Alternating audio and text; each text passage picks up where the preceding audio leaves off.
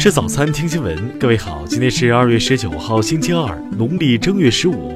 新阳在上海问候您，早安。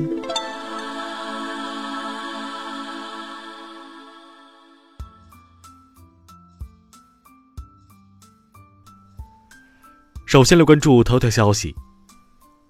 近日，西班牙时尚品牌 Zara 在微博发布了一则广告后，有人怒斥其丑化华人、丑化亚洲。这些人认为，这则广告涉嫌辱华的原因十分简单，那就是广告中的中国模特长了不少雀斑，看起来并没有经过充分 PS。对此，中国青年报表示，在西方主流审美中，适量雀斑是公众追捧的对象。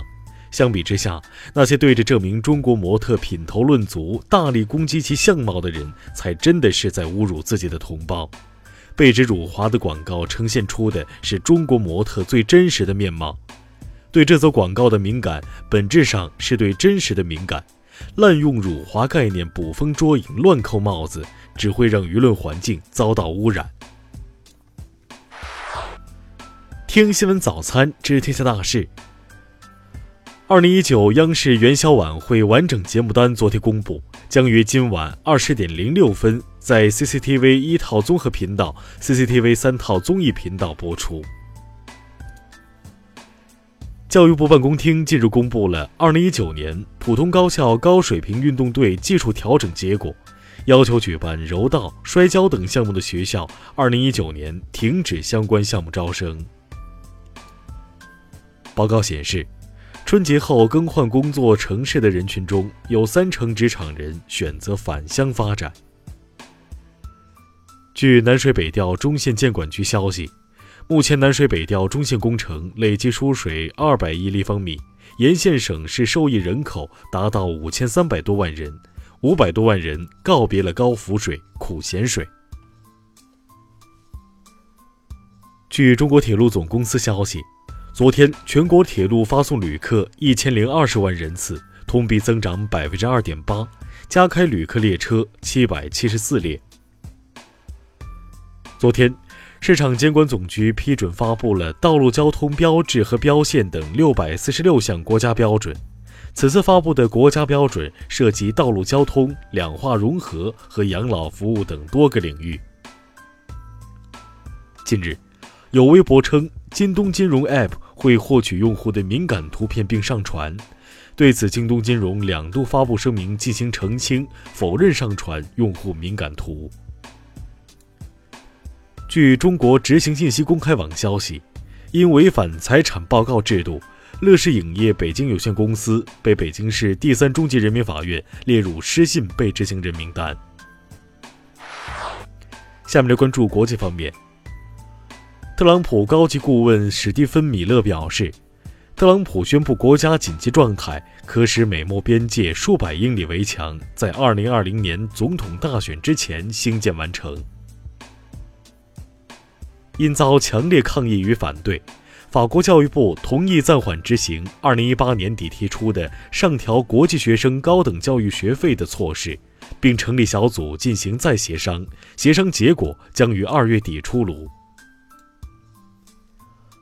俄罗斯外交部长日前表示，俄日缔结和平条约谈判，签署条约的前提是日方承认南千岛群岛主权归俄罗斯所有。俄方不给谈判设定期限。越南警方目前公布了第二次金特会的安保方案。河内警方称将部署九十六个巡逻队，并且监控河内的一些地标。多名日本政府人士昨天证实，特朗普五月二十六号到二十八号期间可能访问日本。如果成行，他将是日本新天皇继位后首次接见的外国领导人。据韩国媒体报道，首尔拟与平壤共同申办2032年夏季奥运会。十七号，首尔市发表构想法案，计划在非武装地带计划在非武装地带举行奥运会马拉松比赛。联合国也门问题特使马丁·格里菲斯十七号乘机抵达也门萨那。继续推动落实胡塞武装和也门政府达成的关于停火和撤军的协议。美国国家航空航天局计划耗资2.42亿美元，于2023年发射宇宙历史载电离纪元光谱光度计和冰层探测器，探索宇宙起源。下面来关注社会民生。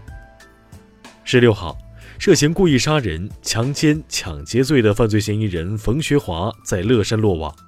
昨天，眉山市检察院、东坡区检察院对该案启动重特大案件提前介入机制。日前，武汉多男女混在包房内聚众吸毒庆祝情人节，有人还发短视频炫耀，被禁毒民警上网刷到。最终，百余民警行动，抓获涉毒人员七十余名。近日。河南南阳一男子骑摩托车从路口疾驰而过，恰好摔倒在交警面前。交警为其酒精检测后，确认达到醉驾标准。目前该男子已被刑拘。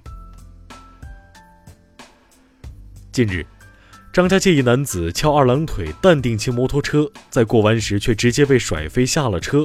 经交警确认，男子右臂左大腿骨折，无生命危险。近日。山东济南一男子因不满信用卡被限制使用，故意在银行柜台取款，每次只取一百，连续取二十九笔。民警劝阻时，男子改为每十元取一次。目前，该男子已被拘留。下面来关注文化体育。昨天，随着水晶宫客场二比零淘汰唐卡斯特。主帅霍奇森完成执教里程碑，以七十一岁零一百九十二天的年龄，成为英超史上最年长的主教练。NBA 宣布将和飞巴一起举行一个共有十二支球队组成的非洲篮球联盟，这将是其首次在北美以外的地方建立联赛。因遭质疑并非真迹，卢浮宫决定将原定于今年十月举行展览的达芬奇名作《救世主》从展览名单中撤下。《流浪地球》上周末在中国 IMAX 影院累计票房已达到三亿人民币，这也成为 IMAX 在中国首部单片票房过三亿的影片。以上就是今天新闻早餐的全部内容，请微信搜索 xwzc 零二幺。也就是新闻早餐拼音首字母再加数字零二幺。如果您觉得节目不错，请在下方拇指处为我们点赞。一日之计在于晨，新闻早餐不能少。咱们明天不见不散。